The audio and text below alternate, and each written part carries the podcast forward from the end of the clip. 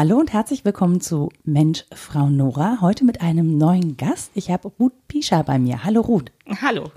Ruth ist äh, bei Motherhood e.v. und hat mir beim Vorgespräch gesagt, oh, das ist immer so mit Klischees verbunden. Und ich gebe zu, ich hatte auch sowas. Motherhood kümmert sich eben um die Situation äh, bei Geburten von Frauen äh, in, in Deutschland, also um Sachen wie Hebammenversorgung, medizinische Versorgung von Frauen nach der Geburt und ähnliches. Und ich hatte auch so im Kopf, naja, dann spreche ich wahrscheinlich mit jemandem, der vielleicht so ein bisschen alternativer unterwegs ist insgesamt und so aktivistisch und guck dann so auf deine Homepage und sehe, oh, Ruth ist eine gestandene Businessfrau, würde ich das nennen. Gut, sag mal kurz, was du eigentlich machst, also neben Motherhood. Also eigentlich äh, bin ich freie Medienkonzepterin, das heißt, ich entwickle Medienkonzepte hauptsächlich für Medien im Raum. Das sind Museen oder Ausstellungen oder Roadshows, Messestände, solche Sachen mache ich. Ich habe gesehen, du hast auch schon für die ESA oder Deutsches Luft- und Raumfahrt Museum? Genau, also ich habe ähm, ein Projekt gemacht für die ESA, für das Europäische Parlament in Brüssel habe ich äh, das Besucherzentrum inhaltlich betreut. Also waren schon ein paar ganz nette Projekte. Ich wollte gerade sagen, das klingt nach ganz kleinen Projekten, die man so eben nebenbei machen kann. Nee, also ich habe äh, natürlich früher Vollzeit gearbeitet, jetzt habe ich zwei Kinder, da mache ich das ähm, Teilzeit, aber dadurch, dass ich frei bin, kann ich das ganz gut einteilen und ähm, wenn es viel zu arbeiten gibt, dann äh, springt der Mann ein und dann klappt das schon. Wie sieht denn so ein Berufsalltag bei dir aus, wenn du als freie Unternehmerin gerade in so einem Bereich, also so Projekte sind ja schon auch sehr aufwendig, man muss viel mit Leuten sprechen, es gibt viele Vorbe Vorgespräche, in der Umsetzung muss man im Zweifel ja auch präsent sein. Ähm, wie sieht denn so ein Tag bei dir aus, kann man das so sagen? Ja, eigentlich schon. Also ähm, ich bringe eigentlich immer die Kinder in die Kita, weil mein Mann tatsächlich sehr früh anfängt. Der fährt schon um 6 Uhr los. Deswegen ähm, ist das quasi mein Job. Ähm, es sei denn, ich habe wirklich einen frühen Termin, dann wird das irgendwie umgeschichtet. Ähm, und wenn die dann in der Kita sind, bin ich so zwischen neun, halb zehn am Schreibtisch, ähm, beziehungsweise fahre auch schon mal in die Agentur, je nachdem, für wen ich gerade arbeite. Und dann muss ich normalerweise um 15.30 Uhr wieder los äh, und um 16.30 Uhr wieder abholen. Ähm, aber dazwischen ähm, kann ich halt, ne, wie alle anderen Angestellten oder Freien auch, ganz normal arbeiten. Dann setze ich mich auch schon mal abends wieder hin oder ähm, je nachdem kann äh, der Mann holt auch schon mal ab ähm, Wie nett. Genau, ja. Ja, es ist tatsächlich ein bisschen doof. Ähm, ich hätte es auch gerne mehr, aber äh, es ist wirklich ein bisschen schwierig, weil 16.30 Uhr macht die Kita zu. Man denkt ja immer Vollzeit-Kita gleich äh, Vollzeit-Betreuungszeiten, aber 16.30 Uhr sind 45 Stunden, 16.30 Uhr ist dann Schluss. Mhm. Und ähm, das heißt, da müsste der um 15.30 Uhr schon wieder losfahren und das äh, schafft er einmal die Woche und auch zweimal die Woche und wenn man es wirklich ähm, terminieren muss, auch öfter, aber meistens bin es dann doch eher ich. Ja, da sind wir gleich schon wieder beim Thema Kinderbetreuung in Deutschland. Ne? genau. Oh, ja, ja, ja. ja. ich weiß, das ist auch so ein Thema und dann äh, unterbesetzt und äh, dann zu Hause bleiben müssen oder die Kinder spontan doch nehmen, weil irgendwas ausfällt. Äh, das, äh, glaube ich, kennst du wahrscheinlich auch ganz gut. Ja, ne? da haben wir ein großes Glück, aber ähm, also sind in einer sehr kleinen Kita, ähm, die sehr selten ausfällt und wo wir eine super Elternschaft haben, dass wenn man echt nicht kann, eigentlich immer jemand anders einspringt. Aber ähm, ja, und äh, hast du, wie war denn die Umstellung für dich von frei sein und selbstständig sein als äh, Nichtmutter und dann als Mutter? Also wie hast du den, wie erlebst du den Übergang und die Organisation von Arbeit da? Ja, also ähm, gerade morgens ähm, habe ich festgestellt, muss man einfach sich ein bisschen mehr Zeit geben. Ich habe es vor allen Dingen gemerkt, ich habe zwei Töchter, die eine ist vier und die andere ist zwei. Und gerade äh, mit zweien war es dann nochmal eine deutliche Umstellung. Mein Mann hatte vorher auch einen anderen Job und hat sehr viel bringen können und eigentlich auch immer abholen können, wenn es mal pressiert hat. Und das war eigentlich noch sehr flexibel. Und mit zwei Kindern, ähm, die am Anfang auch zu zwei verschiedenen Orten gebracht werden mhm. mussten morgens, ähm, da habe ich dann doch gemerkt, nee, also das muss ich ganz viel besser kommunizieren, wann ich kann und wann ich nicht kann, weil ich dann nachmittags teilweise am Telefon saß mit dem Grafiker an der Strippe, zwei brüllenden Kindern im Hintergrund und versucht habe, das Layout zu besprechen. Und das habe ich gesagt, nee, das geht nicht mehr. Also jetzt kommuniziere ich das immer ganz klar. 15.30 ist Schluss. Könnt mir alles schicken. Ich setze mich gerne abends dran. Wenn ihr es morgens um neun wieder haben müsst, bekommt ihr das. Ähm, aber so wie ich das vorher gemacht habe, wo ich dachte, ich halte das so ein bisschen hinterm Berg, das mache ich nicht mehr, weil das äh, hat überhaupt nicht funktioniert. Wie wirst du denn wahrgenommen dann? Oder hat sich in der Wahrnehmung deiner Kunden was geändert, seit du Mutter bist? Oder seit du dann kommunizierst, nee, ich muss die Kinder abholen oder ich kann dann und dann nicht, weil eben irgendwie die Kinder betreut werden müssen? Ich glaube, wenn man das klar kommuniziert, dann ist das schon in Ordnung. Ähm, nee, ich glaube nicht, dass man da anders wahrgenommen wird. Also natürlich sind in der Medienbranche sehr viel junge Leute unterwegs, wo man denkt, Mann, die haben so irre viel Zeit. Weil man dann sagt, ich fahre jetzt und dann weiß man, die sitzen jetzt bis 21 Uhr. Wenn man dann selber irgendwann wieder am Schreibtisch sitzt, haben die durchgehend da gesessen und man denkt, krass, das sind einfach nochmal ganz viel mehr Stunden. Aber ähm, ich berechne ja auch auf Stundenbasis. Das heißt, ähm, ich rechne ja auch nur das ab, was ich dann tatsächlich gearbeitet habe. Und das ist dann auch in Ordnung. Ich nehme einfach dann nicht so viele Projekte, sondern ein großes und dann vielleicht noch ein paar kleine ähm, damit ich das auch terminieren kann, ähm, weil ich halt weiß, okay, wenn es wirklich mal passiert, dann muss ich halt sehen, dass ich die Zeit dann auch habe. Das klingt schon fast so, als wäre es als Mutter also günstiger, selbstständig und freiberuflich tätig zu werden. Das geht natürlich nicht in jedem Job, aber als in einem äh, festen Arbeitsverhältnis, ehrlich gesagt. Das glaube ich jetzt nicht unbedingt. Also ich kenne auch viele, die festarbeiten. Das hat natürlich auch viele Vorteile. Ähm, wenn das Kind krank ist, dann ist es, glaube ich, als Festangestellter deutlich einfacher zu sagen, ähm, ich bleibe jetzt mal zu Hause. Oder auch wenn man selber krank ist, das Problem hat man ja per se schon als Freier. Mhm. Wenn man einfach der Konzept da ist, der den Job macht und dann wird man krank, dann bleibt man halt in der Firma im Zweifelsfall ähm, zu Hause und als Freier bleibt man auch zu Hause, aber macht trotzdem den Job. Genau, und sitzt dann mit dem Laptop im Bett und äh, versucht es irgendwie doch noch gängig zu machen zwischen Naseputzen genau. und Tee kochen. ja. Ich kenne das auch ganz gut ohne Kinder. Das ist ja, das kommt ja dann auch noch on top, wenn man dann selber erkältet oder krank ist. Aber ähm, ja, das ist schon relativ kompliziert. Ähm, wie bist du denn ähm, zu Motherhood gekommen?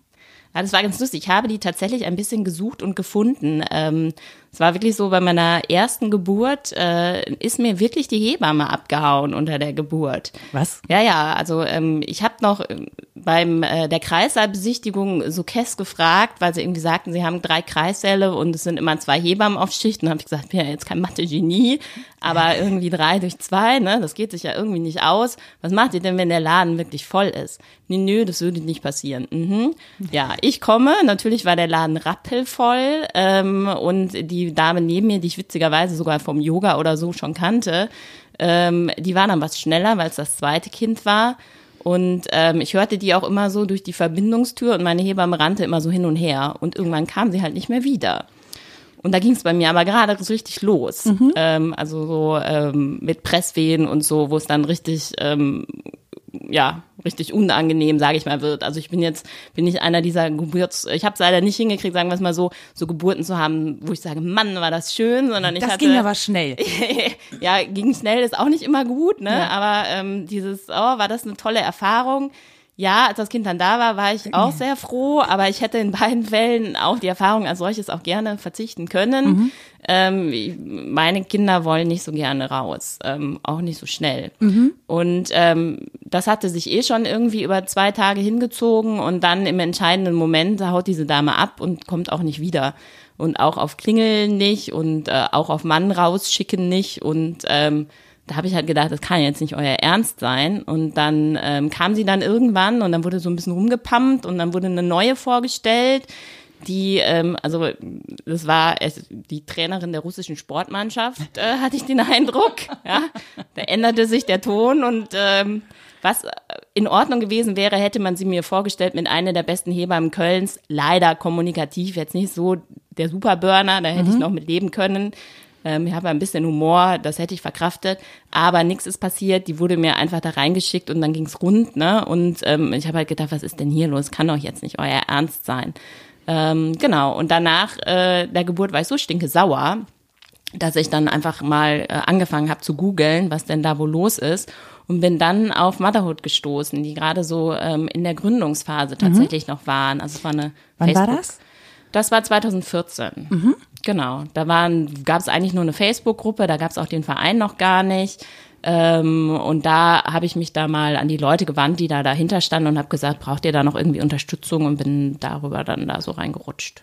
Das heißt, ich habe es ja eben so ein bisschen kurz vorgestellt und auch nur sehr oberflächlich. Wenn du es jetzt konkret machst, worum kümmert sich Motherhood als Verein? Also uns geht es darum, ähm, sichere Geburten sicherzustellen. Ähm, das heißt, wir wollen eine vernünftige Versorgung von Mutter und Kind rund um die Geburt. Das ist im Wochenbett, das ist unter der Geburt, ähm, das ist in der Vorsorge.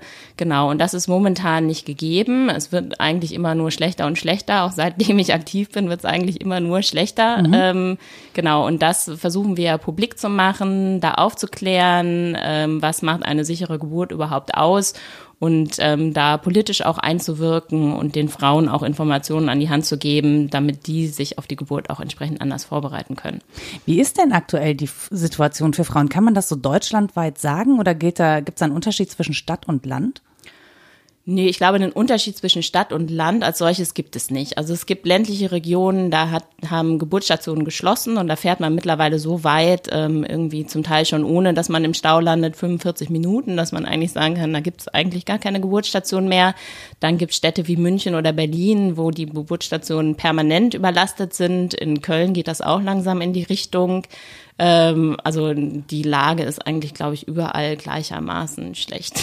Was sind denn, was sind denn die Ursachen dafür? Also warum ist die Betreuung so schlecht? Oder ist das einfach nur, dass man denkt, naja, man hat heute höhere Ansprüche oder so? Könnte ja Menschen geben, die auf die Idee kommen.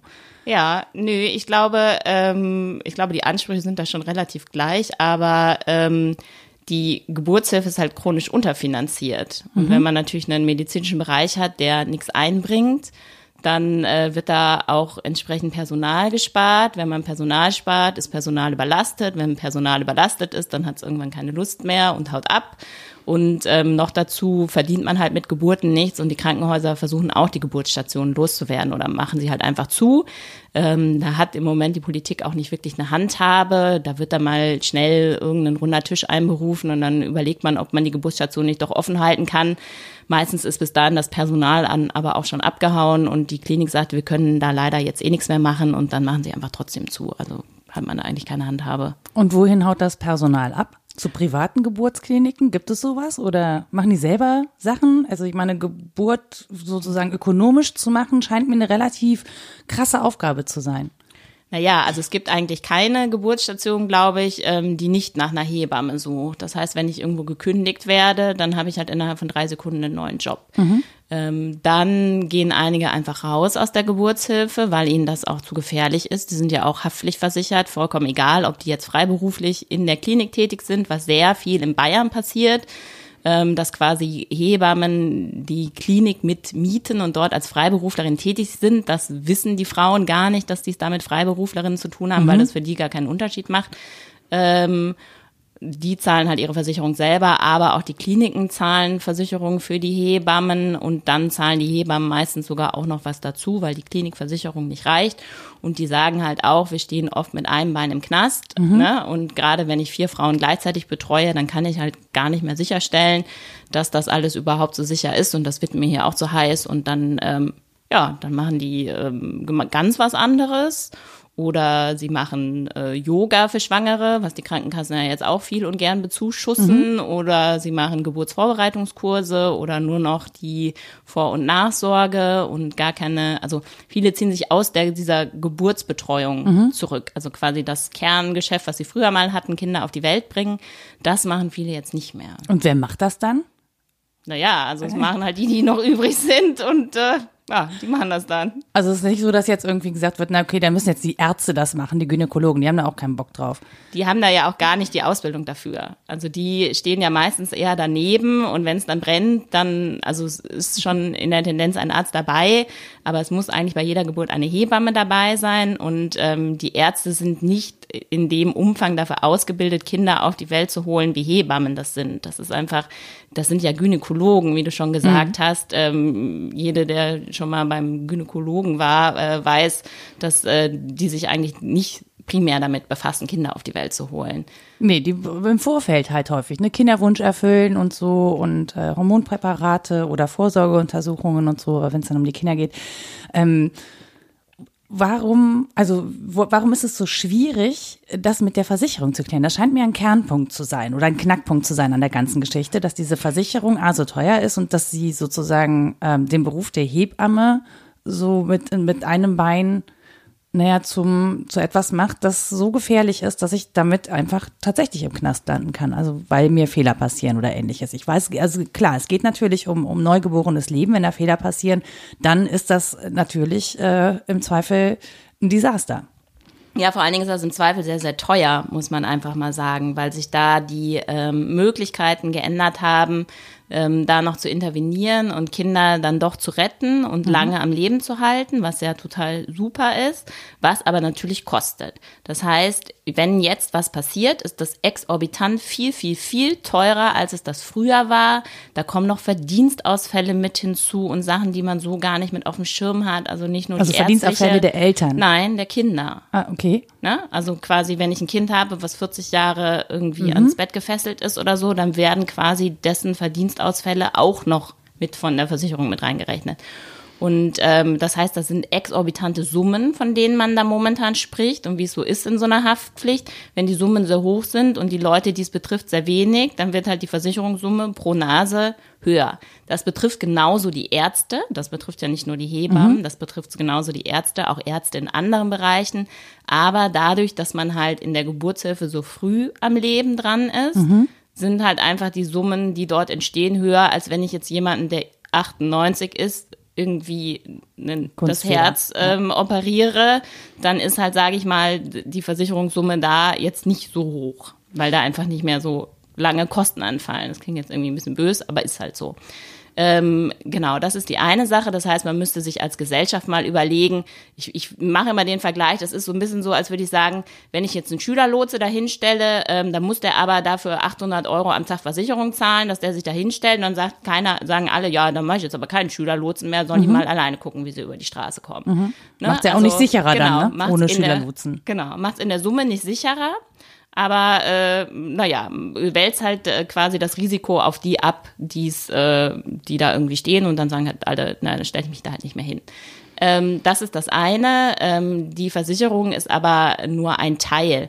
Also ähm, es gibt viele Kosten bei einer Geburt, die einfach nicht gedeckt sind. Ähm, das, unser ganzes Gesundheitssystem funktioniert dann mit Fallpauschalen. Mhm. Das heißt, es gibt äh, irgendwas, ich breche mir einen Arm und dann wird er eingegipst und dafür gibt's dann irgendwie 100 Euro. Ähm, wenn man sich mal von seiner Krankenkasse eine Abrechnung holt, dann sieht man das auch. Da gibt's irgendwie teilweise Arztbesuche, ich habe mir das neulich mal besorgt, ähm, die wirklich mit 22,80 Euro vergütet werden, wo man auch denkt, kein Wunder, dass der versucht, einen so schnell wieder loszuwerden. Mhm. Ähm, und in der Geburtshilfe ist es halt auch so, es gibt eine Fallpauschale für eine natürliche Geburt, die deckt die Kosten nicht. Weil mhm. ich natürlich nicht weiß, wann kommt denn jetzt die Frau. Mhm. Da, da müssen immer Leute sitzen, auch wenn da keiner kommt. Ja, das kostet per se schon mal. Dann habe ich im Zweifelsfall noch einen OP, den ich immer fertig haben muss, den ich dann aber auch mal nur schnell, schnell brauche. Mhm. Das heißt, das kostet auch Geld.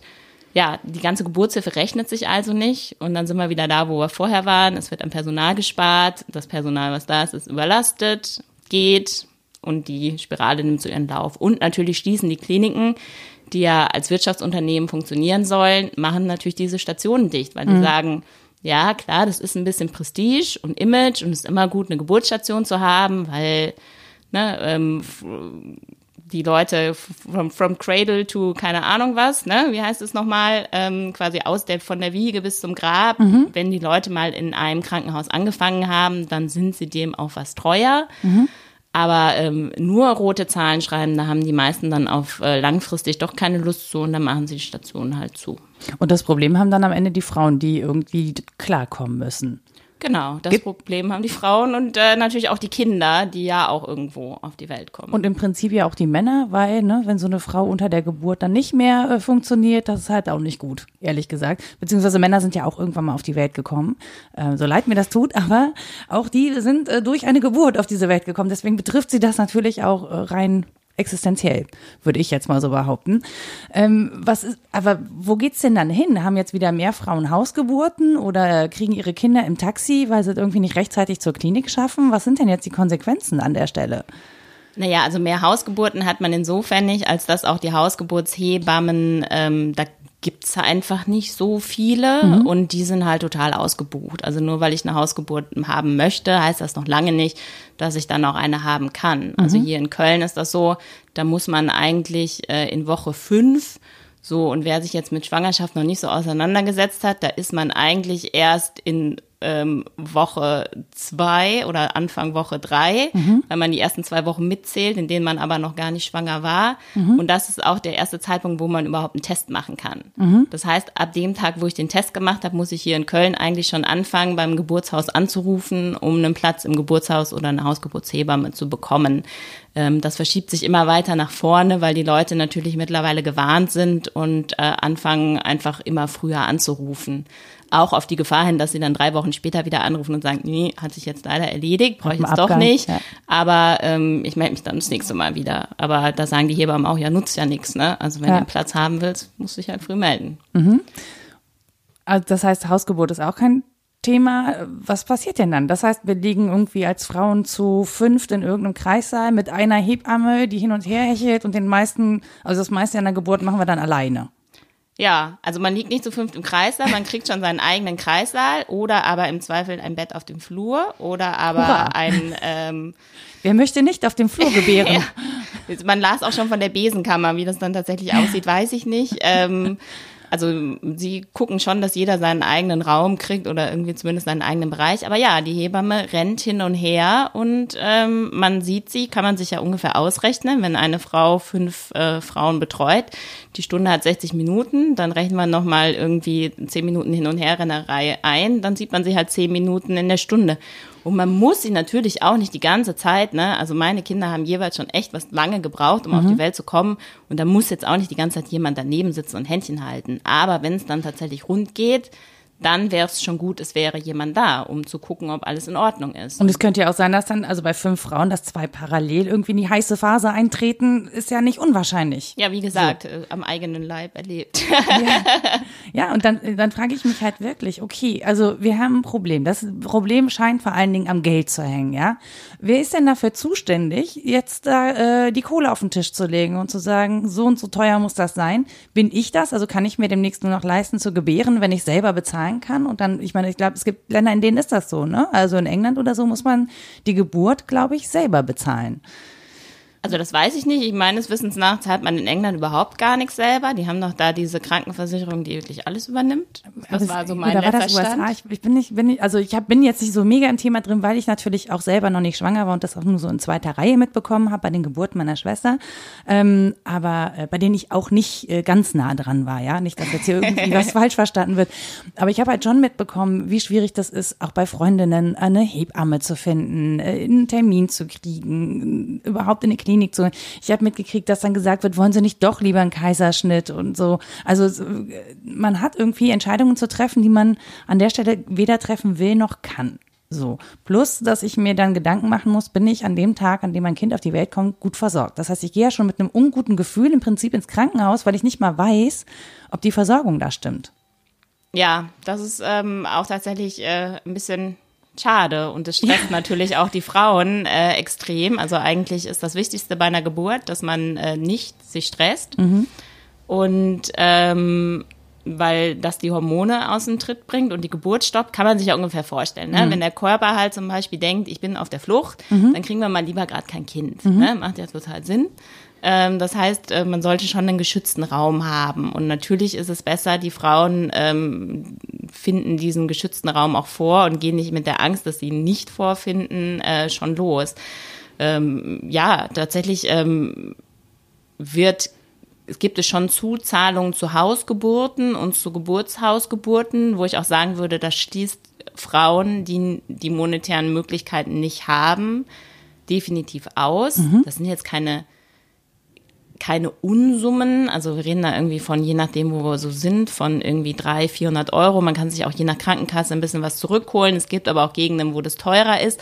Aber natürlich können auch 300 Euro jemanden definitiv davon abhalten. Und das finde ich auch überhaupt gar nicht in Ordnung. Mhm.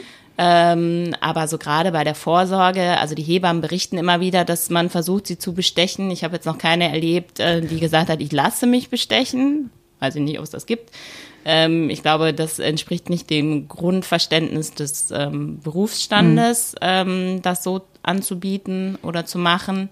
Ähm, klar ist das wahrscheinlich in anderen Ländern anders. Ich meine, über die USA braucht man nicht reden. Die haben ja. eine der höchsten Müttersterblichkeiten ähm, der ähm, industrialisierten Welt. Unfassbar ist, eigentlich, ne? Ja, ich meine, gibt's keinen Mutterschutz, gar nichts. Da sitzen die Frauen nach drei Tagen wieder auf ihrem Bürostuhl, weil sie sonst entlassen werden und keine Krankenversicherung mehr haben. Also das ist ähm, äh, da, ähm, da, Katastrophe. Ja, äh, definitiv. Also ich glaube, das wird halt auch häufig irgendwie unter den Teppich gekehrt. Ne? So, eine, so eine Geburt ist auch für die Frau immer noch ein Risiko, auch heute noch. Wir haben natürlich mehr medizinische Möglichkeiten, aber wenn man aus falsch verstandener Scham oder weil man denkt, okay, ich habe keine Ahnung, zwei Kinder, ich kann jetzt nicht noch mal ins Krankenhaus, weil dann bin ich für meine Kinder nicht da, ich bin alleinerziehend oder was auch immer, du hast kein soziales Netz. Es gibt total viele Faktoren, die auch nach der Geburt noch dafür sorgen können, dass dein Leben gefährdet ist, weil du eine Entzündung hast, weil du krank wirst, weil du Fieber bekommst, Brustentzündungen oder was auch immer. Also die Risikofaktoren sind schon auch immer noch da. Die sind nicht einfach weg. Sie können besser versorgt werden und auf, werden auch früher erkannt in der Regel, glaube ich. Ne? Ja, wir haben ja eigentlich ein System, auf das wir sehr, sehr stolz äh, sind, ähm, dass wir die Nachsorge haben. Also dass wir wirklich ähm, Hebammen haben, die die Wochenbettbetreuung machen und die zu den Frauen nach Hause kommen und dort nachschauen. Und ähm, das ist eigentlich was, worum uns ähm, viele beneidet haben ähm, und was wir gerade wieder vor die Wand fahren. Ja. Also ich, erstaunlicherweise. Also und natürlich ist es auch da, so muss man ganz ehrlich sagen, dass natürlich die Hebammen ähm, im Zweifel ähm, jetzt nicht in den Außenbezirken wohnen und ähm, innerhalb ihres Umfeldes schon so viele Frauen haben, die sagen, ähm, du, ich krieg ein Kind, hast noch einen Platz frei, dass denen, dass sie auch ratzfatz ausgebucht mhm. sind. Ähm, und natürlich dann auch äh, Mütter, die schon ein, zwei Kinder haben, das ähm, wissen, wie die Lage ist und dann auch sehr, sehr früh Bescheid sagen und sich drum kümmern. Und dass auch dort dann gerade die die es auch gut gebrauchen könnten, nämlich die das erste Kind kriegen und mhm. vielleicht auch nicht so ein äh, Umfeld haben, was sie so umsorgt, da gar nicht Bescheid wissen. Und wenn die sich mal auf den Weg begeben, ähm, dann ist auch schon zu spät. Mhm. Und da fehlt natürlich auch ganz klar Aufklärung. Also ich, mich hat gerade neulich eine Bekannte angerufen, ähm, die eigentlich super gut im Leben steht und ähm, Social Media macht und ne, also ganz äh, informiert und ähm, die sagte irgendwie, ja, also ähm, ihre Frauenärztin hätte gesagt, sie will sich die Vorsorge nicht teilen. Das ist ja ein Recht der Frau, sich die Vorsorge, dass die sich die Vorsorge mit der Hebamme zu teilen ja. hat. Das ist nicht die Entscheidung der Frauenärztin, mhm. ob sie das gerne möchte oder nicht. Ähm, aber sie würde jetzt eine suchen. Habe ich gesagt, welche Woche bist du denn? Ja, zwölf. uh. ja, wird schon äh, dann morgen den Hörer in die Hand und mhm. viel Erfolg. Ähm, gab nur noch eine Hebamme beim Hebammen-Netzwerk. Die hat gesagt, sie macht das nicht, wenn sie die Vorsorge nicht machen kann. Das mhm. ist ihr zu doof. Und dann meinte sie, ja, was sie denn machen würde, wenn sie jetzt keine findet. Ähm, ich gesagt, ja, dann hast du keine. Ja, was, dann besorgt sich eine beiden nach der Geburt oder wie? Ich so, nein, wenn du keine hast, dann hast du keine. Was macht sie dann, wenn das Kind krank ist? Ja, dann klemmst du dir das unter den Arm und dann läufst du entweder zum Kinderarzt und hoffst, dass das keiner da anhustet und auch dich keiner anhustet oder du läufst mit ihm in die Klinik und siehst so, dass sich kein Keim einfängt. Mhm. Ne, also es sind ja auch, also ich gehe mit Neugeborenen, ähm, also da muss schon ein Notfall sein, dass man mit einem Neugeborenen in die Klinik gehen. Da sind einfach ja. viele Klinikkeime unterwegs. Ja. Ähm, das ist auch nicht unbedingt ungefährlich. Und wie gesagt, das war ein System, was äh, sehr gut funktioniert. Ähm, und was einfach jetzt auch am, ähm, ja, es gibt einfach nicht mehr genug Hebammen, die das anbieten und äh, die Frauen sind ganz klar unterversorgt. Es gibt Gegenden ähm, in Hessen, da kriegen 40, 50 Prozent äh, keine Wochenbettbetreuung mehr. Also es sind jetzt nicht irgendwie so, es trifft mal den einen oder den anderen, sondern nee, teilweise die Hälfte der Frauen. Und da fragt man sich natürlich schon, die äh, Krankenkassen haben zum Teil da den Anspruch gerade erst ausgeweitet und gesagt, ihr könnt jetzt noch mehr Besuche haben und noch länger Stillberatung. Und man denkt so, wer soll, bei denn, wem? Wer, soll, ja, wer soll denn das leisten? Oder auch, dass sie sagen, ihr könnt jetzt Yoga vorher machen, wo ich zum Teil schon denke, das ist ja schön und nett, aber eigentlich grabt ihr die Frauen die Wochenbettbetreuung ab, wenn ihr ja. den Leuten jetzt sagt, wir vergüten auch noch das Yoga, ja, in irgendwie einem Ausmaß, ähm, wo man vorher einen Kurs gekriegt hat, kriegt man jetzt drei, ähm, wo die Hebammen natürlich sagen, ach, da mache ich so einen Yogakurs, da kommen immer zehn, da zahlt jede zehn Euro die Stunde, da verdiene ich ja viermal so viel, als wenn ich da irgendwo äh, hinfahre. Und, und ich so habe das Risiko nicht, ne? Also ich habe das Risiko nicht, dass unter der Geburt was passiert, weil ich bin ja vor der Geburt sozusagen. Das ist ja, äh, das ist klar eine ökonomische Kalkulation auch von den Hebammen, die man denen auch gar nicht vorwerfen kann, finde ich, weil äh, genau. warum soll ich das Risiko nehmen, wenn ich es auch gar nicht gegenfinanzieren kann zum Beispiel? Ähm, Aber trotzdem, also wenn das, wenn das Problem Geld ist, von wo kann man denn jetzt Geld kriegen? Also was, wie lautet der Lösungsansatz zum Beispiel von Motherhood? Wofür werbt ihr? Oder wofür, keine Ahnung, sprecht ihr mit Politikern? Was soll sich ändern? Oder was muss sich ändern, damit sich an der Situation wieder was ändert? Also die Fallpauschalen müssen ganz klar angepasst werden. Also wenn man sagt, man möchte bei diesem System bleiben, dass man mit Fallpauschalen arbeitet, dann müssen die in der Geburtshilfe so angepasst werden, dass sich auch natürliche Geburten lohnen, dass sich auch kleine Geburtsstationen lohnen, die auch nicht unsicherer sind als große Geburtsstationen, wenn ich kein Risiko habe. Das ist dann eher das Risiko, dass ich weit fahren muss ähm, dass man sagt, es muss einen festen Betreuungsschlüssel geben. Im Moment gibt es da gar keinen Betreuungsschlüssel. Mhm. Also man kann eigentlich machen, was man will. Und wenn die Hebammen denken, es wird zu brenzlig, dann reichen die eine Überlastungsanzeige ein und die legt der Klinikchef in seine Schublade und da bleibt sie dann liegen. Okay, also, also so nach dem Motto, ja, wir haben wahrgenommen, es gibt eine Überlastungssituation, danke. Genau, und ja, und das machen sie natürlich auch, um sich rechtlich abzusichern, dass wenn da vier Tage später jemand kommt und sagt, ich war hier aber unter Geburt schlecht betreut, dass die Hebamme dann sagen kann, ja, ich habe ja, wir waren auch überlastet. Super, löst genau gar keine Probleme. genau. Ja gut, aber immerhin hat sie hat es mal gesagt. Ähm, ja, also es muss einfach ganz klar mehr Geld ins System. Es muss der Fokus auch ein bisschen geändert werden, dass man sagt, äh, klar ist es gut und wichtig, dass man ähm, eine Notfallversorgung hat, wenn es einen Notfall gibt, dass man dann einen Kaiserschnitt machen kann. Klar, das rettet auch Leben. Mhm. Aber ähm, man kann diese Notfälle verhindern und das ist auch wissenschaftlich erwiesen. Das haben wir uns auch nicht ausgedacht. Da gibt es genug Untersuchungen zu, wenn man eine gute Betreuung hat und die beste Betreuung ist eine 1 zu 1 Betreuung. Mhm. Also dass man wirklich ab da, wo es wirklich losgeht, wo man sagt, jetzt ist man unter der Geburt, dass man dann eine Hebamme hat, die bei einem bleibt und äh, die einen dann durch die Geburt auch begleitet. Mhm. So. Und äh, was ich ja dann auch festgestellt habe, ist, als ich nach solchen Informationen gegoogelt habe, in diesem Internet ist relativ wenig dazu zu finden. Also grundsätzlich zu Frauengesundheit ist wenig zu finden. Wenn, dann lade ich auf Seiten, die irgendwie pharmazeutisch gesponsert sind. Ähm, und zu solchen Sachen ist fast gar nichts zu finden. Ähm, warum? Also warum kann ich solche Informationen zum Beispiel nicht selber suchen, wenn ich in einer Situation bin, wo ich Unterstützung brauche und jetzt keine Hebamme habe? Ähm, ich vermute, wie du schon gesagt hast, also entweder ähm, die Informationen sind von den Krankenkassen selber und sie können natürlich schlecht sagen, äh, wir bieten ihnen diese Leistung an, haha, die können sie aber leider gar nicht abrufen, weil es gibt die Leute gar nicht. Also das heißt, da kriegt man nur gesagt, was man alles Tolles machen kann, mhm. aber nicht, was man machen kann, ähm, wenn man gar keine Hebamme findet. Mhm. Und das ist im Zweifelsfall, sich tatsächlich an die Krankenkasse zu wenden, die nämlich auch mal gesagt haben, bei uns meldet sich gar keiner. Das okay. kann doch gar nicht sein, dass es ein Problem gibt. Bei uns ruft gar keiner an. Mhm. Das hat auch schon mal ähm, eine Gesundheitsministerin hier in NRW gesagt, ähm, woraufhin wir gesagt haben, dann meldet euch doch da mal. Und dann bekamen sie auf einen Schlag irgendwie ein paar hundert E-Mails und hat sie mhm. gesagt, oh, okay. Wer kommt denn auf die Idee, die NRW-Gesundheitsministerin anzuschreiben, wenn er keine Hebamme findet? Ne? Wo man sich dann manchmal auch denkt, so, also äh, zu sagen, ein Problem existiert nicht, nur weil es nicht an mich persönlich ähm, von der Betroffenen herangetragen wird, finde ich dann auch ein bisschen abstruse ähm, Argumentation.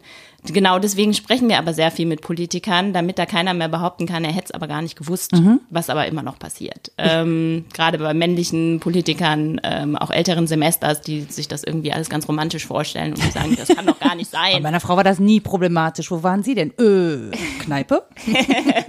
ja, so ein bisschen in die Richtung oder aber einfach auch, dass sie sagen, ja, ja, das ist hier oder da ein Problem, wenn man sagt, nee, München, Berlin, Köln, ach was. Ähm, ne? Mhm. also, also deutschlandweit ist es wirklich ein großes Problem. Genau, und auch in großen Städten, wo ja. man vermeintlich hervorragend versorgt ist. Also gerade Berlin ähm, würde ich freiwillig hochschwanger nicht hinfahren, weil ich da persönlich auch Leute kenne, die wirklich äh, drei Kliniken auch angefahren sind und extrem gestresst waren nach dieser Geburt und ähm, wirklich am Überlegen sind, ob sie denn noch ein Kind haben wollen, weil sie das erste Mal so schrecklich fanden.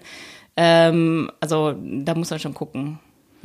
Okay. Und wo bekommen die, also die, wenn jetzt der Betreuungsschlüssel erhöht wird, das Geld muss ja auch trotzdem irgendwo herkommen. Das heißt, es muss irgendwie, ähm, muss irgendwie im Haushaltsplan festgesetzt werden. Das wird, wird ja über das Gesundheitsministerium laufen, gehe ich mal von aus. Ne? Nee, nee, also das wird ja von den Kassen bezahlt. Mhm. Das heißt, die Kassen bezahlen ja ähm, die Fallpauschalen und müssen das halt aus ihren Geldern irgendwie finanzieren. Das heißt, die Kassen müssen das gemeinsam mit dem ähm, Gesundheitsministerium diese Sätze einfach neu festlegen. Mhm.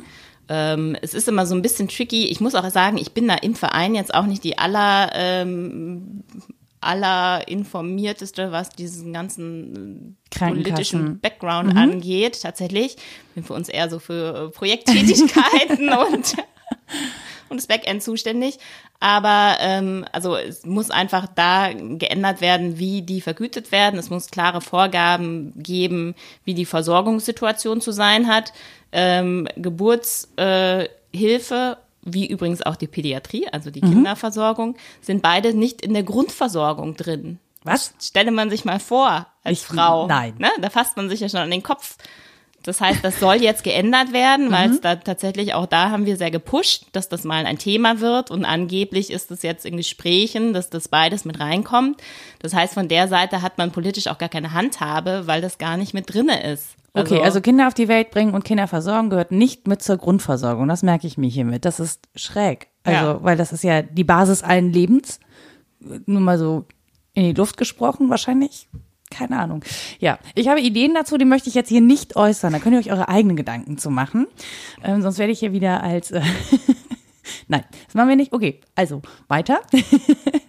Genau, also das ist wichtig, dass da einfach der Fokus mal verschoben wird, dass man sagt, man äh, setzt jetzt mal mehr auf Betreuung und weniger auf äh, medizinische Maßnahmen, was nicht heißt, dass man sie nicht anbieten soll, wenn sie erforderlich sind, aber ähm, dass man das vernünftig vergütet, im Zweifelsfall auch sagt, man macht einen Haftpflichtfonds, was es auch in anderen Ländern gibt, ähm, dass diese hohen, hohen Risiken gesellschaftlich aufgefangen werden, weil einfach eine so kleine Berufsgruppe Ja. das gar nicht auffangen Ja. kann. Und das betrifft genauso die Ärzte, die auch in Scharen von den Geburtsstationen fliehen. Mhm. Also es gibt auch Geburtsstationen, die müssen zumachen, weil ihre Belegärzte, das sind quasi Ärzte, die immer reingefahren kommen, wenn eine Mhm. Geburt ist, ähm, die auch sagen, äh, wir können das nicht mehr, das ist so teuer, ich kann mir das gar nicht mehr leisten, diesen Job. Mhm. Ähm, also das sind nicht nur die Hebammen, sondern sind die Ärzte. Das ganze System ähm, kollabiert da gerade so ein bisschen.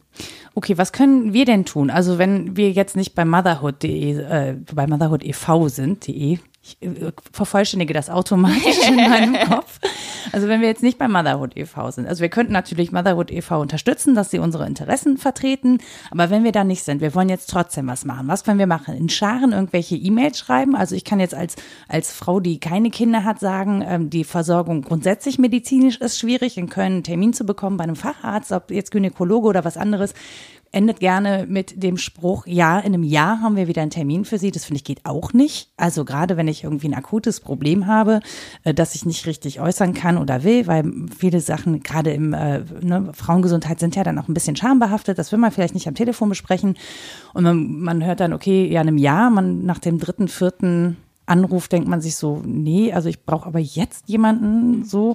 Ähm, was kann ich machen? Also ich habe mich zum Beispiel auch an meine Krankenkasse gewendet und habe da gesagt, okay, bitte, ich brauche einen Termin. Die TK hat zum Beispiel einen Terminservice, das funktioniert gut, das bietet aber ja nicht jede Krankenkasse. Was kann man tun? Also machen, zu wenig, machen immer noch zu wenig Leute auf das Problem aufmerksam, das kann ich mir fast gar nicht vorstellen. Also als erstes kann man natürlich mal bei uns Mitglied werden. Ähm, da komme ich jetzt trotzdem als allererstes drauf zurück, weil wir einfach auch ähm, Strukturen haben und da sehr laut werden können. Und ähm, wir sind auch schon im Kontakt mit dem Bundesgesundheitsministerium, wir sind im Kontakt mit ganz vielen Politikern, wir sind im Kontakt mit den äh, Ärzten und Hebammen und so weiter. Das heißt, wir sind schon sehr gut im System drin und freuen uns über jedes Mitglied, was erstens natürlich uns ähm, in der Größe unterstützt, dass wir sagen können, wir vertreten mehr Eltern. Zweitens auch einen kleinen Mitgliedsbeitrag zahlt. Das geht los bei 25 Euro im Jahr, was uns natürlich wieder ermöglicht, auch ähm, dann wieder mehr zu tun. Also wir brauchen natürlich auch ein bisschen Gelder, um uns zu finanzieren. Im Moment finanzieren wir uns ausschließlich aus Spendengeldern und Mitgliedsgeldern, arbeiten ganz viel ehrenamtlich und ähm, je mehr Geld wir aber da zur Verfügung haben, desto besser können wir natürlich laut werden. Das ist tatsächlich ein Weg, den man gut gehen kann und der wahrscheinlich auch sinnvoller ist, als sich alleine mit einem Plakat auf die Straße zu stellen. In der Regel ja. Genau. Ähm, nichtsdestotrotz macht es natürlich immer Sinn, sich auch bei seiner Krankenkasse zu beschweren und da zu sagen, ich finde hier aber keinen, sucht ihr mal jemanden, ähm, dass die merken, es ist ein Problem existent. Ähm, aber ich denke, es geht tatsächlich darüber, sich zusammenzuschließen. Also gerade Frauen ähm, müssen da solidarisch sein und sich zusammenschließen und dann als große Masse laut werden. Und ähm, ja, kannst nur wiederholen, äh, Motherhood bietet das an, dass wir das für die Frauen machen und mit den Frauen gemeinsam. Wir haben auch 80, 90 Aktive, die sitzen in München mit am runden Tisch, die sitzen in Hessen mit am runden Tisch, die ähm, haben, äh, sitzen in Berlin mit am runden Tisch. Also wir sind bei ganz vielen Sachen lokal mit dabei, vertreten da die Elterninteressen, weil gerade wenn man kleine Kinder hat und man weiß ja meistens erst vom Problem, äh, wenn es dann soweit ist und dann hat man ein ja. Kleinkind zu Hause und dann geht man auf Kita-Platzsuche und wenn man den dann hat, dann muss man gucken, wie man sich organisiert kriegt und es geht ja gerade so weiter. Ähm, das heißt, man hat oft nicht die Zeit und denkt, Mensch, ich möchte doch so gerne was machen. Ja, werdet Mitglied bei uns. Wir machen für euch und alles, was ihr sonst noch machen könnt. Das heißt, wenn wir irgendwelche Aktionen haben oder wenn man Informationen haben will, um mit seinem Politiker vor Ort zu reden, das äh, stellen wir dann alles bereit. Natürlich auch für Nichtmitglieder. Ähm, damit man dann auch informiert in so ein Gespräch gehen kann. Weil natürlich da ähm, gerade von Politikern dann auch immer wieder kommt, ach ja, das ist ja nur die Haftpflicht und da müsste ich ja die Versicherung mit den Hebammen einigen und da haben wir alles gar nichts mit zu tun, wo man dann halt sehr einfach sagen kann, nee, also so sieht's nicht aus, da gibt's schon andere Sachen, die da dringend geregelt werden müssten, ja. Sind denn bei euch auch Hebammen und äh, Ärzte dann Mitglied oder Ärztinnen? Mhm. Weil das wäre ja auch für die, also ihr vertretet im Prinzip ja auch deren Interessen, ne? Würde man jetzt so sagen. Also wenn sich am System was ändert, profitieren die im Prinzip ja mit davon. Genau. Also das ist natürlich so, dass ähm, die auch profitieren würden. Das ist jetzt aber nicht unser ja, unser Antrieb. Ähm, wir mhm. haben aber natürlich auch Hebammen und auch Ärzte oder Ärztinnen, äh, die bei uns Mitglied sind. Aber äh, das schließt sich ja nicht aus. Also wir sind ganz klar, dass wir sagen, wir vertreten äh, die Interessen der Eltern und wenn die sich überschneiden mit den Interessen der Geburtshelfer, sage ich jetzt mal, dann ist das eben so. Ja. Ähm, aber wenn es jetzt total viele Hebammen gäbe und äh, die wären, ähm, ja, wie sage ich mal, wie im Friseurberuf, ne, da gibt's einfach zu viele und wenn die alle für neun Euro die Stunde arbeiten, dann kann ich da auch nichts dafür. Mhm. Aber ähm, beim bei der Hebamme ist einfach so, es gibt nicht genug und wir brauchen sie. Und wenn man was anderes tun muss, um die im Job zu halten, ja, dann muss man das eben tun. Ähm, aber wir sind ganz klar eine Elternvertretung äh, und wir vertreten die Interessen der Eltern, die auch nicht immer konform gehen mhm. mit äh, denen der Ärzte und der Hebammen, weil natürlich auch ähm, ja, Hebammen äh, vielleicht eher ein Interesse daran haben zu sagen, ich möchte lieber einen Schichtbetrieb, weil ich das auch planen muss. Mhm. Wir wiederum sagen, eigentlich ist es schöner, man hat eine Hebamme, die dabei bleibt. Wenn sich das dann aber nicht vereinbaren lässt, dann muss man halt gucken, was ist ein gangbarer Weg. Also, aber mm, das ist jetzt nicht so, als das liegt nicht immer hundertprozentig überein. Aber ist das ein, also jetzt auch nochmal, ist das ein Frauenanliegen? Also habt ihr vornehmlich Frauen, die dabei sind oder engagieren sich da viele Männer? Weil ich meine, auch ein Mann, ein Vater kriegt das ja mit, was da passiert und müsste ja eigentlich ein gleiches Interesse haben, sich dafür einzusetzen, dass die eigene Frau gut versorgt ist. Ja, sollte man meinen, aber also ähm, wenn man nach unseren äh, Mitgliedszahlen geht, dann würde ich sagen, es ist schon eher ein Frauenthema. Mhm. Ich glaube, Frauen sind da auch länger drauf behaftet auf dem Thema. Für den Mann ist es dann irgendwann auch ähm, wieder vorbei und dann mhm. kommt irgendwie das nächste und dann ist es erledigt. Ähm, wir haben auch viele Frauen dabei, die ähm, durch sind mit der Kinderplanung, also ich zum Beispiel ähm, die aber trotzdem sagen, ich, also bei mir ist das einfach so, ich finde das ist eine solche Unverschämtheit, mhm.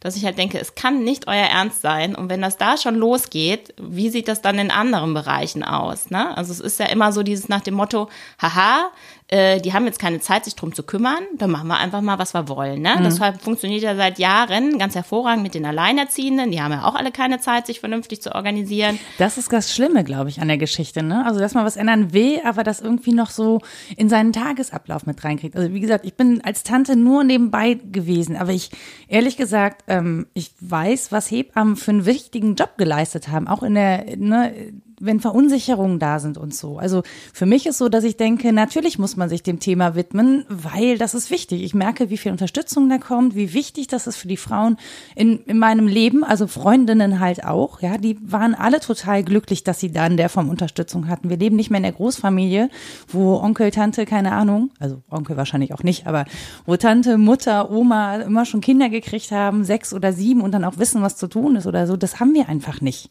So, sondern wir sind immer das erste Mal dabei im Prinzip. Ne? Also das ist so ein bisschen dieses, gut, das sind die Großstadtkinder, ne? keine Geburt erlebt, auch nicht von irgendwie in der Familie. und dann fängst du halt von Null an. Genau. Das ist auch so ein bisschen Tabu, was da drumherum ist. Das ist mir auch irgendwie, ich habe äh, tatsächlich nach der ersten Geburt, bei der ich dachte, ich fühlte mich, ich hatte einen Geburtsvorbereitungskurs besucht und dachte, ich fühlte mich nicht gut vorbereitet. So, dann bin ich zu einem zweiten hingegangen, ähm, wo ich auch die einzige Zweitgebärende tatsächlich war.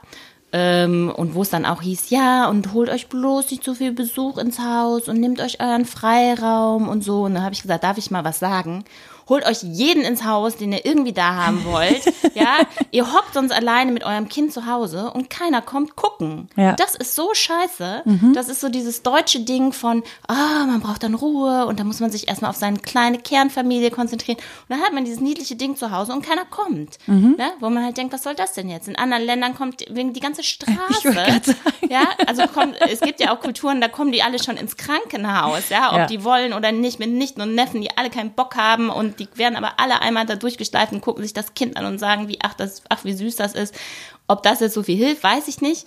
Aber so dieses Deutsche, man muss irgendwie das alleine machen. Also bei uns in der Familie war es auch so. Selbst die äh, Schwägerinnen von mir, die gesagt haben, nee, ähm, ich rufe nicht die äh, Mama an.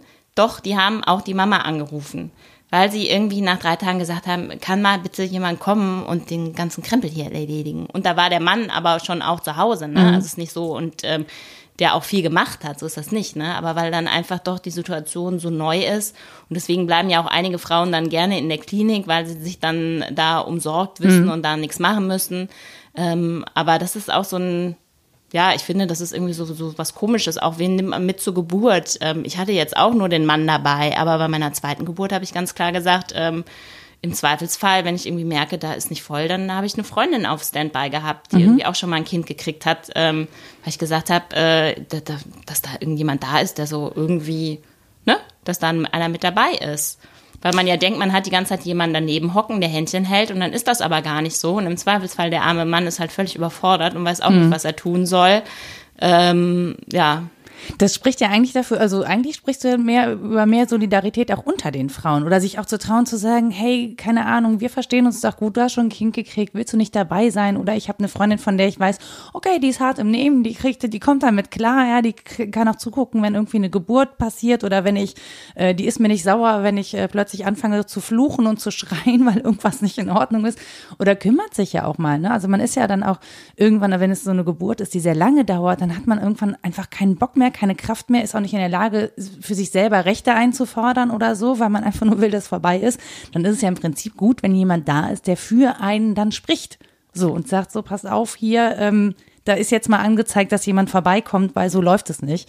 Ähm, das ist ja eigentlich eine Entlastung. Das ist ja keine Belastung in dem Sinne. Genau. Und wenn man da jemanden hat, dem man ganz klar sagt, du, wenn ich dich rausschmeiß, schmeiß ich dich raus, Ne? Also wenn man das vorher klar kommuniziert, dann denke ich, geht das auch. Also das sind ja alle Bereiche. Mich hat neulich, ähm, ähm, da hat eine frühere Schulfreundin von mir hat ein Kind gekriegt und das erzählte mir beim Klassentreffen eine und die sagte dann irgendwie, ähm, wann kann ich denn da anrufen? Ich gesagt, die kannst du sofort anrufen. Wenn die keinen Bock hat, geht die nicht ans Telefon. Ja. Aber dann sieht die, dass du angerufen hast.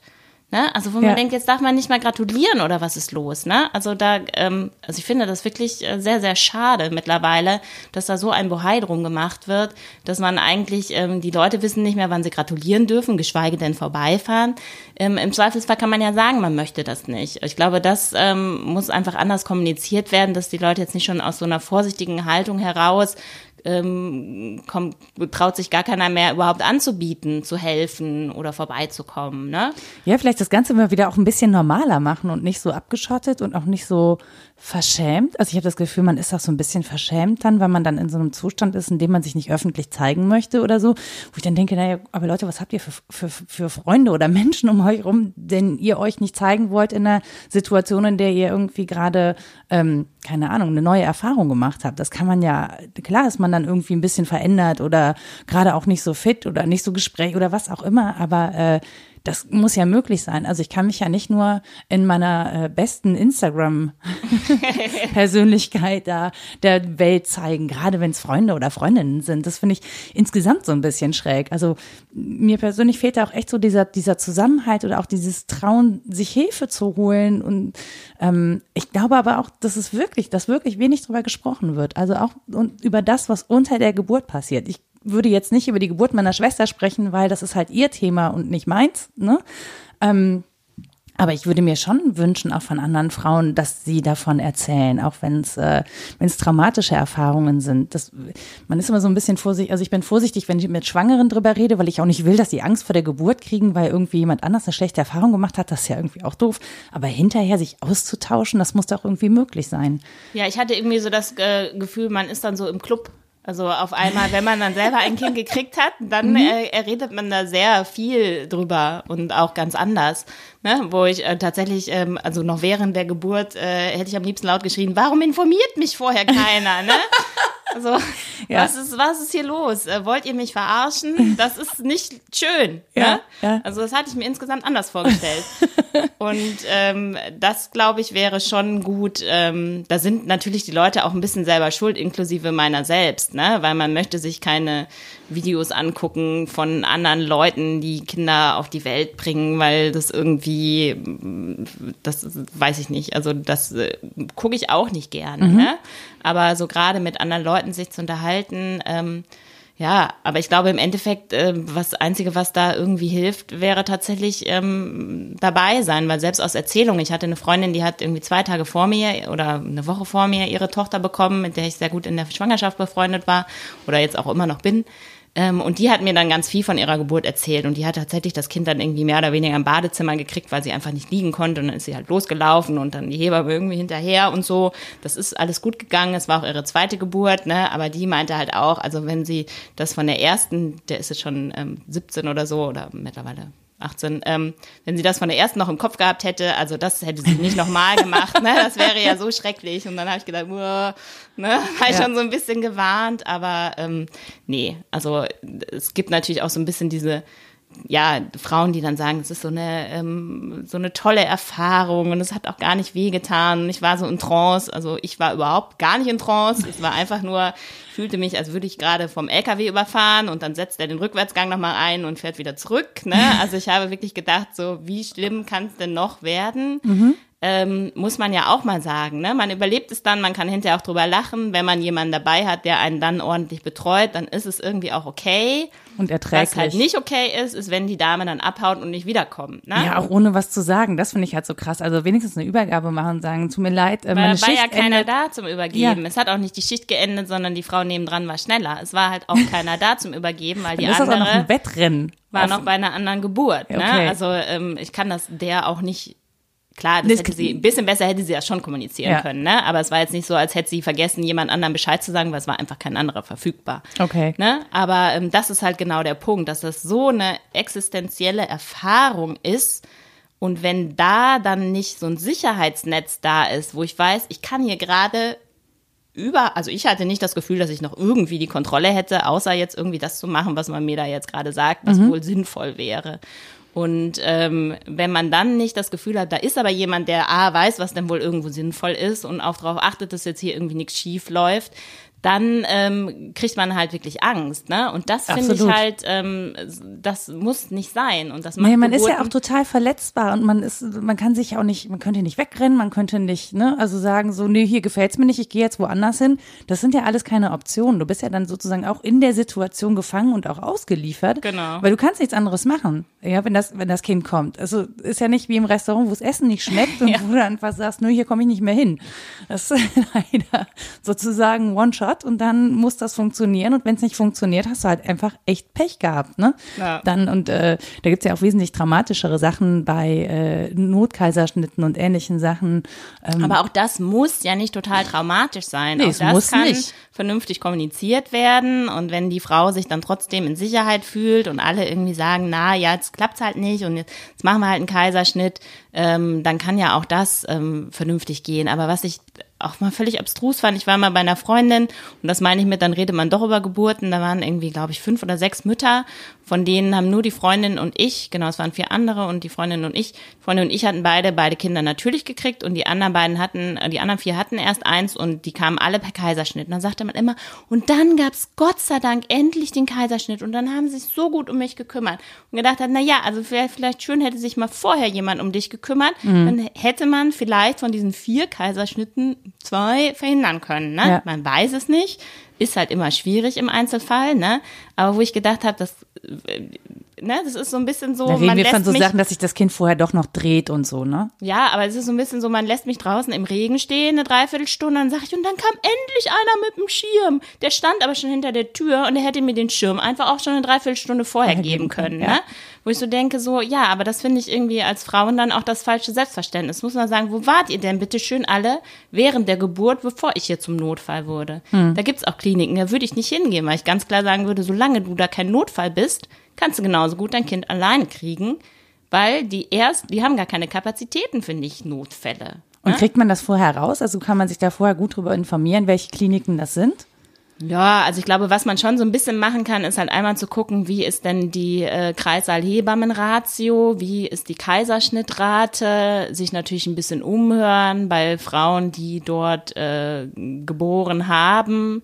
Ich meine, es kann einem in jedem Krankenhaus passieren, dass mal viel los ist, wird sich wahrscheinlich auch nie ganz verhindern lassen, aber es gibt, glaube ich, definitiv schon Kliniken, wo es ähm, voller ist und ähm, wo man, wenn man kein Notfall schon von Anfang an ist, so dass sie gleich drauf gucken, weil irgendwas Besonderes ist, äh, vielleicht nicht so viel betreut wird, wenn es äh, normales Tagesgeschäft hat. Okay, jetzt bist du ja Mutter von zwei Kindern, Unternehmerin und machst halt ja im äh, sozusagen Nebenberuf auch noch motherhood.de. Hast du Zeit, Serien zu gucken oder so? Weil ich habe nämlich mir tatsächlich Call the Midwives angeguckt.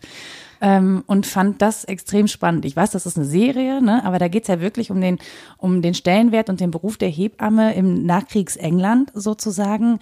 Und da bekommt man so ein ganz anderes Bild davon. Und Ärzte waren ja zum Beispiel gar nicht involviert in der Zeit. Ne? Da waren ja wirklich nur Hebammen zuständig. Und es war selten, dass mal eine Frau mit einem Kind eben nicht zu Hause geboren hat, sondern dann ins Krankenhaus musste. Das kam ja dann erst so nach und nach, glaube ich, in den 60er, 70er Jahren. Ähm, hast du die gesehen, zufällig? Nee. Also hätte ich dich gucke nämlich jetzt- gerne Serien, aber just die habe ich nicht gesehen. Hätte ich jetzt vermutet.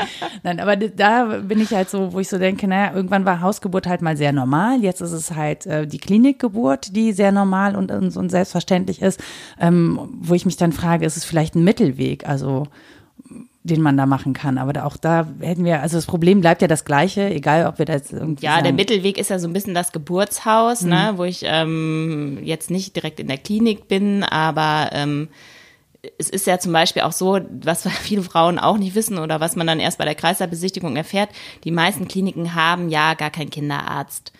Die haben tagsüber einen da, der läuft da mal durch, aber nachts haben die auch keinen auf Station. Das heißt, da ist ein Frauenarzt, aber ist aber kein Kinderarzt. Wenn im Weihertal hier in Köln was passiert, dann fahren die einen in die Uniklinik und ähm, wenn im Geburtshaus was passiert, dann fahren die einen auch in die Uniklinik. Also im Zweifelsfall ähm, habe ich die gleiche Situation in den Krankenhäusern, außer dass ich natürlich in einem Geburtshaus keinen Kaiserschnitt machen kann. Ähm, gibt in Holland zum Beispiel ähm, schon auch Geburtshäuser, die einfach noch mal viel mehr so Apartment-Charakter haben und so und wo viel mehr Wert darauf gelegt wird, dass die Umgebung schön ist. Ne? Es gibt auch solche und solche Kreissäle und ich habe ja auch immer gedacht, ah, das ist nicht so wichtig und habe da meine erste Tochter hier im Bayertal gekriegt unter so einer äh, Neonröhre und die zweite dann äh, in Bergisch Gladbach. Es tut mir leid fürs Kind, das steht im Pass, aber was soll ich machen? ein Makel ja. für ein Köl kölsches Mädchen. Eigentlich nicht gut, aber Ah, ähm, ne, gut. kannst nichts machen. Ähm, genau. Ähm, und da ist alles so in äh, so lila gestrichen und Mhm. dann sind die, die Decken so abgehängt mit so ähm, mit so Tüchern, Mhm. die Lampen mit so lila Tüchern. Und das macht echt einen Unterschied. Ne? Also hätte ich nicht gedacht, aber ich bin da reingekommen, habe gedacht, ach, Was ja. das ist Gemütlich. ja. Ja, das ist aber heimlich hier, ne? Ja. Und das macht wirklich einen Unterschied. Und das sind so diese Sachen, ähm, wo gerade wir Frauen auch irgendwie sagen, ach, alles egal, Hauptsache das Kind kommt gesund auf die Welt und brauche ich keine Couch und brauche ich nicht irgendwie schöne Farbe an der Wand und irgendwie alles wurscht. Nee, ist es tatsächlich nicht. Also hätte ich auch nicht gedacht, ne? Aber kann ich nach zwei Geburten sagen, doch, das macht einen Unterschied. Ähm, bei der zweiten Geburt hatte ich eine Hebammenschülerin da, eine Hebamme, eine äh, Frauenärztin und ähm, weil wir noch eine PDA machen mussten, ähm, schon von der Anästhesie jemand, den man auch in den meisten Krankenhäusern erstmal suchen muss. Bei meiner ersten Geburt hatte ich eine nebendran liegen, da kam der Anästhesist nicht wieder und die PDA hörte auf zu wirken, was auch ein großer Spaß ist. Angenehm.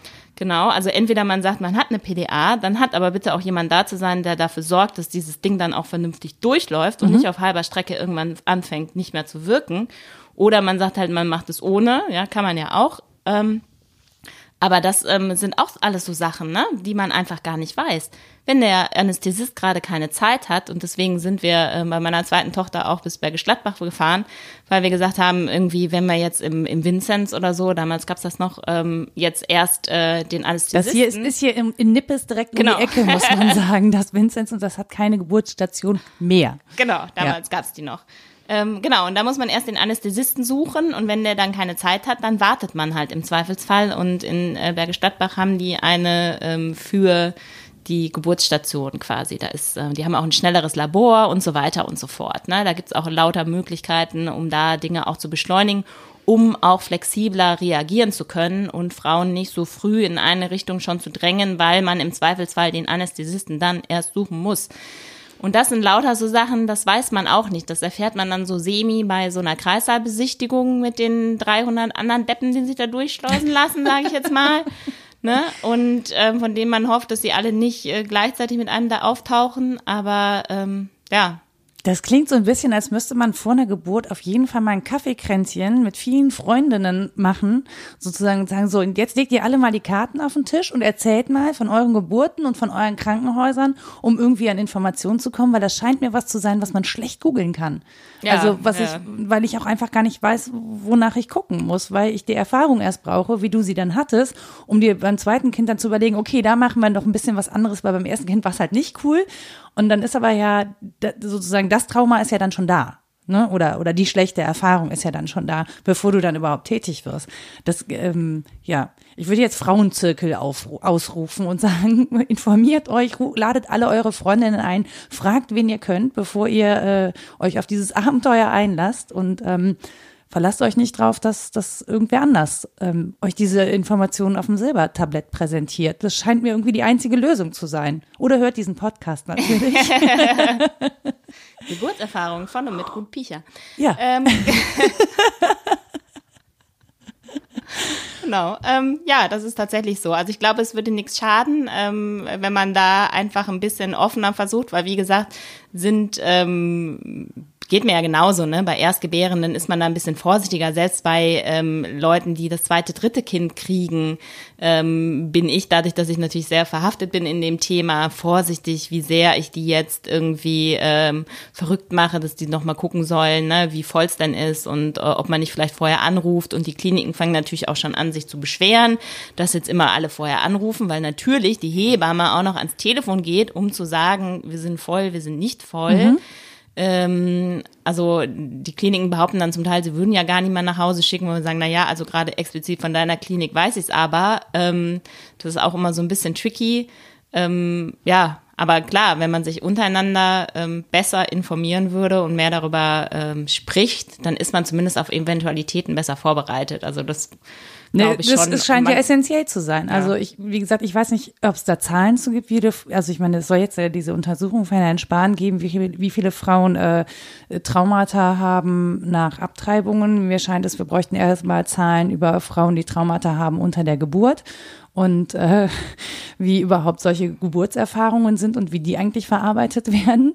Äh, das scheint mir irgendwie wesentlich sinnvoller zu sein. Ja, man könnte auch die 50 Millionen einfach nehmen und sie, so wie sie sind, in die Geburtshilfe reinbuttern Ja. zum Beispiel oder in andere Dinge rein, irgendwie für äh, Kinder aus armen Familien oder gegen Kinderarmut definitiv, oder sonst ja. was. Ähm, ja, das ist natürlich nochmal so ein Thema, äh, ja, das hat ja eh so einen Beigeschmack, ne, wo man denkt, was soll das? Es ist ja gar nicht die Diskussion, bin ich ähm, für oder gegen Abtreibung oder sonst was. Das steht meiner, ne, das ist jetzt meine ganz persönliche Meinung.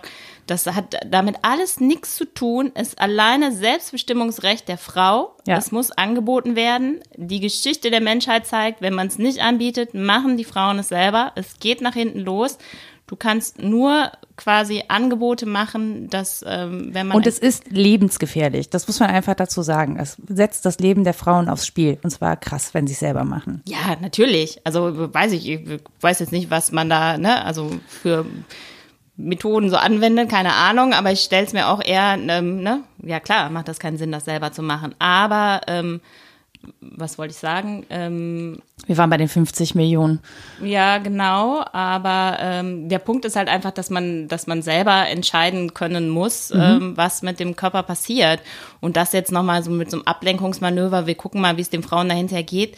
Ja, schön und gut kann man ja machen, aber das ändert ja an dieser Tatsache nichts. Genau, das ändert an der Tatsache nichts. Und vor allen Dingen, ähm, wir sprechen ja gerade seit einer Stunde drüber, wir brauchen das Geld einfach an einer anderen Stelle. Und ehrlich gesagt, auch wenn ich selber keine Kinder habe, ähm, ich habe zumindest so viel Empathie, dass es mich wirklich stark beschäftigt, wie es anderen Frauen eben auch unter einer Geburt geht. Ich meine, so eine Gesellschaft kann sich nur erhalten, wenn es Kinder gibt. Äh, und ohne Kinder, beziehungsweise wenn Kinder unter solchen Bedingungen auf die Welt gebracht werden müssen, dann ist das was, was mich persönlich also es beschämt mich ehrlich gesagt, dass wir als Gesellschaft da nicht sagen, sorry, das muss irgendwie oberste Priorität haben. Das ist die Basis unserer Gesellschaft, sind einfach neue Menschen, weil andere sterben. So, so ist nun mal der Kreislauf und so. Und da müssen wir uns natürlich auch um die Neuen kümmern. So, ja, also, ja, aber das merkt man, glaube ich, dann auch wieder daran, ähm, das ist ein bisschen breiteres Feld, ne? Die Politik, also ähm, man kann ja zum Beispiel im Bundestag kann man ja keine Elternzeit nehmen. Das heißt, alle, die kleine Kinder haben wollen und jetzt nicht per se einen Mann zu Hause haben, der sagt, jo, macht mir nichts, irgendwie alle da immer drei Monate in Berlin und dann wieder zurück und hin mhm. und her und dies und das, die sagen sowieso schon mal, Bundespolitik mache ich nicht. Das mhm. heißt, diese ganzen Zielgruppen, die es so betrifft, die sind da gar nicht vertreten. Mhm weil Frauen sagen, ich krieg das gar nicht überein mit meiner Lebensplanung. Also das. Ja, oder es äh, müssen halt alle nach Berlin ziehen, ne? Ja, gut, aber da kannst ja du ja auch keine Kinder auf die Welt bringen. Das hatten wir ja vorhin schon. Ja, und das ist halt, ja gut, aber man wird ja von seinem Wahlkreis entsandt. Ne? Ja, also wenn du ja. Bundespolitiker bist, dann kannst ja nicht, können ja nicht alle Politiker für Berlin äh, gewählt werden. Ja, das meine ich ja. Also das ist ja auch Schwachsinn. Genau, und man muss ja dann in seinem Wahlkreis ja immer wieder zurückkehren. Also man ist ja nicht, man zieht ja dann nicht nach Berlin und ist in Berlin, sondern man ist dann ja zeitweise in Berlin und dann wieder zeitweise mhm. in Köln oder sonst wo. Ähm, und das ist ja der Punkt, dass viele Sachen in der Politik einfach ähm, auch so strukturiert sind, dass halt Frauen explizit denke ich, auch sagen, ich halte mich da irgendwie raus, weil das kriege ich terminlich überhaupt gar nicht mhm. geregelt, gerade wenn ich gerade so in dieser Familienbildungsphase bin. Mhm. Und das ist, glaube ich, auch ein Grund, warum viele von diesen Familienthemen so vollkommen gaga angefasst werden, weil einfach die Leute, die sagen könnten, hör mal zu, bei uns in der Kita läuft das folgendermaßen und wenn ihr das, das, das und das macht, dann funzt es und wenn ihr es so und so macht, dann das ist totaler Quatsch die sind da irgendwie nicht vertreten, hat man manchmal den Eindruck. Und werden also, auch nicht gehört dann dementsprechend, ne? Ja, und ja, die haben halt nichts zu melden. Also es ist ja so ein bisschen so wie in der Geburtshilfe auch, wir werden dann mal gehört und dann hat man das da aber dann trotzdem mit Leuten zu tun, wo man dann merkt, die, die haben auch keine Ahnung. Also nur weil jemand ähm, Gesundheitsminister ist, heißt ja nicht, dass der Ahnung vom Gesundheitssystem hat. Der hat natürlich Referenten, die das dann wissen und die werden ja auch nicht jedes Mal mit ausgetauscht, sondern die bleiben ja, mhm. ja auch da. Aber es ist natürlich schon oft so, dass ähm, die Leute ja auch nicht in allem irgendwie Experte sein können. Aber, Aber ich finde, genau bei dem Thema reicht ja ein Mindestmaß an Empathie, ehrlich gesagt. Ja, da reichen mir ein paar Informationen. Ich muss ja gar nicht alles wissen. Ich muss es ja auch nicht in die Tiefe wissen.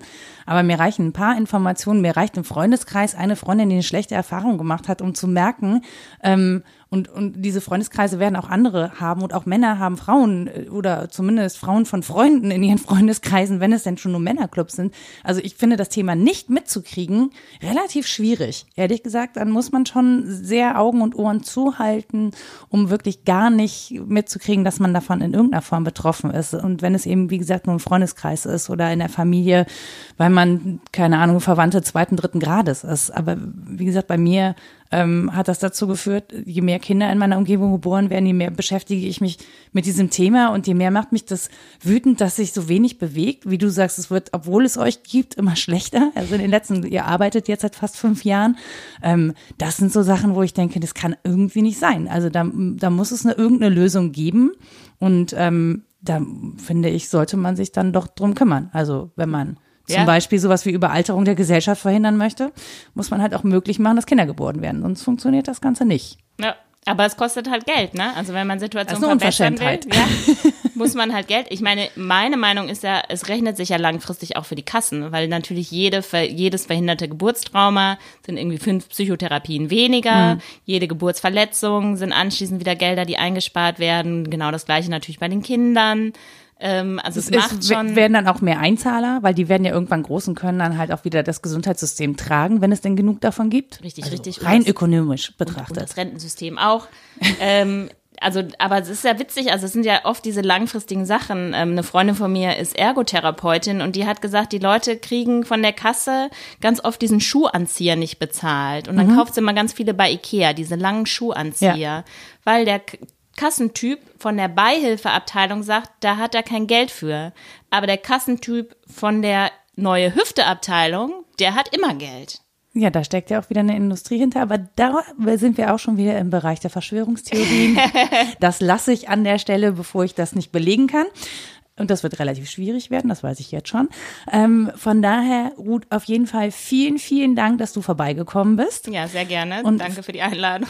Ja, für die vielfältigen Informationen. Ich äh, freue mich über Menschen, die das hören, die sich bei euch melden oder auch vielleicht bei mir melden, sagen, wie sie das Gespräch fanden, ähm, ob sie was davon mitnehmen konnten und kann tatsächlich nur dazu aufrufen, wenn ihr Erfahrung gemacht habt, ähm, auch wenn ihr Kinder betreut und eigentlich keine Zeit habt, lasst irgendwo irgendwas da. Werdet Mitglied bei uns. Wir setzen ja, uns Hashtag, für Hashtag, ein. Hashtag Werbung oder schreibt dann eure Krankenkasse. Ich habe nichts davon, ehrlich gesagt. Ich werde nicht dafür bezahlt, Ruth einzuladen. Ich auch nicht. Ich werde auch nicht bezahlt. Ich mache das komplett ehrenamtlich. Also von daher, ähm, wie gesagt, äh, eigentlich auf einem anderen Job unterwegs. Genau. Also so. Aber uns kümmert das Thema. Wir wollen das irgendwie verändern. Das kann ich, so viel kann ich dazu sagen. Ähm, ich finde, als Frau sich für andere Frauen und deren Gesundheit und Wohl einzusetzen und auch für Kinder, die um mich herum äh, existieren und auch noch geboren werden, äh, finde ich durchaus auch mein gutes Recht als Journalistin. Deswegen vielen Dank, Ruth, und bis zum nächsten Mal euch. Tschüss!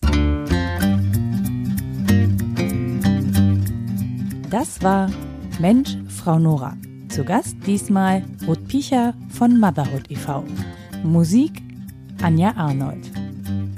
Wenn ihr noch Anregungen oder Fragen zu dieser Folge habt, dann schreibt mir doch einfach. Ihr findet mich auf Twitter unter @fraunora oder auf der Website mensch-frau-nora.de. Mail geht auch nora@mensch-frau-nora.de. Und wenn ihr mir noch einen Gefallen tun wollt, dann lasst mir doch einfach eine Rezension oder eine Bewertung da. Ihr findet mich bei iTunes und Spotify.